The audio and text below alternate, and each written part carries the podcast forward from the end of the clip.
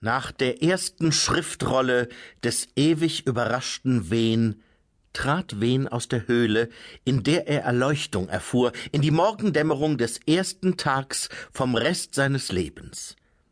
Eine Zeit lang beobachtete er die aufgehende Sonne, denn er hatte sie noch nie zuvor gesehen. Mit der Sandale stieß er seinen dösenden Schüler Tollpatsch an und sagte Ich habe gesehen. Jetzt verstehe ich. Dann zögerte er und betrachtete das Etwas neben Tollpatsch. Was ist das für ein erstaunliches Ding? fragte er. Äh, äh, das ist ein Baum, Meister, erwiderte Tollpatsch, der noch nicht richtig wach war. Erinnerst du dich? Er war gestern auch hier. Es gab kein Gestern. Äh, ich glaube doch, Meister, sagte Tollpatsch und stand mühsam auf. Weißt du noch, wir kamen hierher und ich habe eine Mahlzeit zubereitet und ich habe die Rinde von deinem Sklang gelöst, weil du sie nicht wolltest. Ich erinnere mich an gestern, murmelte Wehn nachdenklich, aber die Erinnerung steckt jetzt in meinem Kopf. Existierte das gestern wirklich oder ist nur die Erinnerung daran real? Wahrlich, ich wurde nicht gestern geboren. Tolpatsch zögerte. Sein Meister hatte etwas Seltsames an sich. In seinen Augen glühte es, und wenn er sich bewegte, leuchtete die Luft um ihn sonderbar silbrig blau, als reflektierten flüssige Spiegel. Sie hat mir alles gesagt, fuhr Wen fort. Ich weiß, dass die Zeit für die Menschen geschaffen wurde, nicht umgekehrt. Ich habe gelernt, sie zu formen und zu biegen. Ich weiß, wie man einen Moment ewig währen lassen kann, denn das ist bereits geschehen. Und ich kann diese Fähigkeiten selbst dir beibringen, Tollpatsch. Ich habe den Herzschlag des Universums gehört. Ich kenne die Antworten auf viele Fragen. Frag mich etwas. Äh, was möchte der Meister zum Frühstück? fragte er.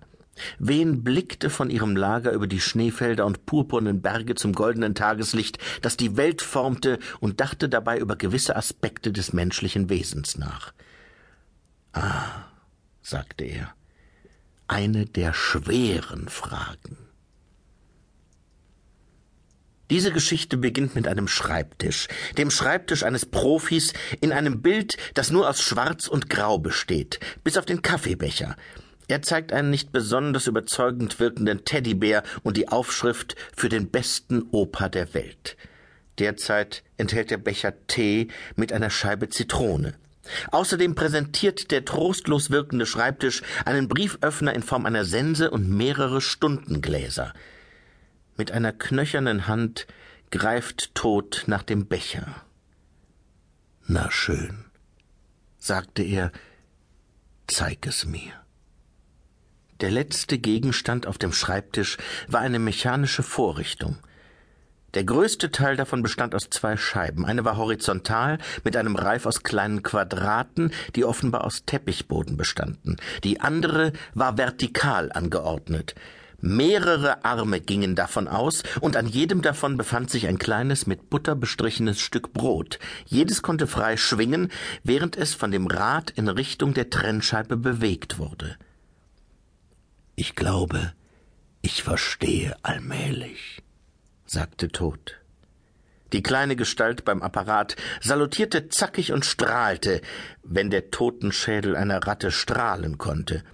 Sie zog sich eine Schutzbrille über die Augenhöhlen, hob den Saum ihres Umhangs und kletterte an Bord.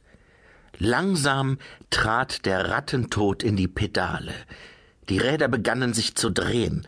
Die kleinen Brotstücke klatschten nach unten, manchmal mit einem quatschenden Geräusch, das von der Butter stammte. Tod stellte fest, dass Zeit und Mühe in die Konstruktion eines Mechanismus investiert worden waren, der neue Butter auf jedes vom Teppich zurückkehrende Brotstück schmierte. Ein noch komplexer wirkender Apparat zählte die Anzahl der Teppichbodenquadrate, die Butter abbekommen hatten.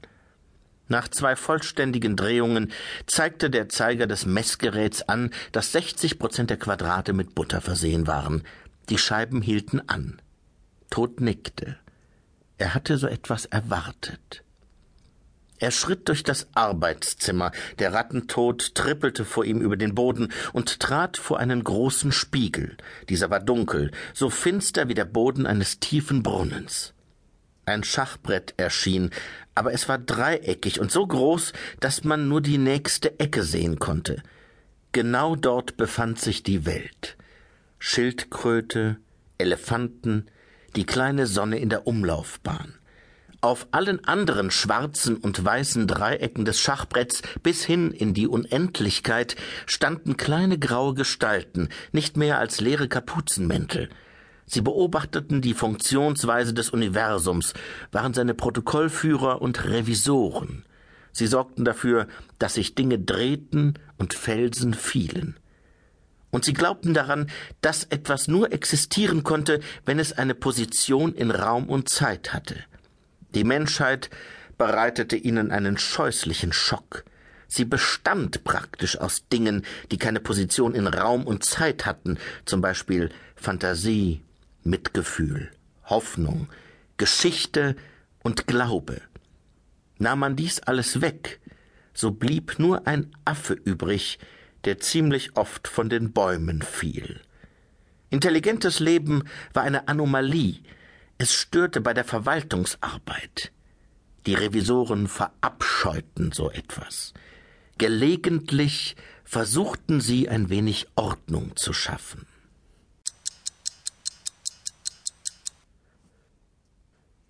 Es war ein bitterkalter Winterabend.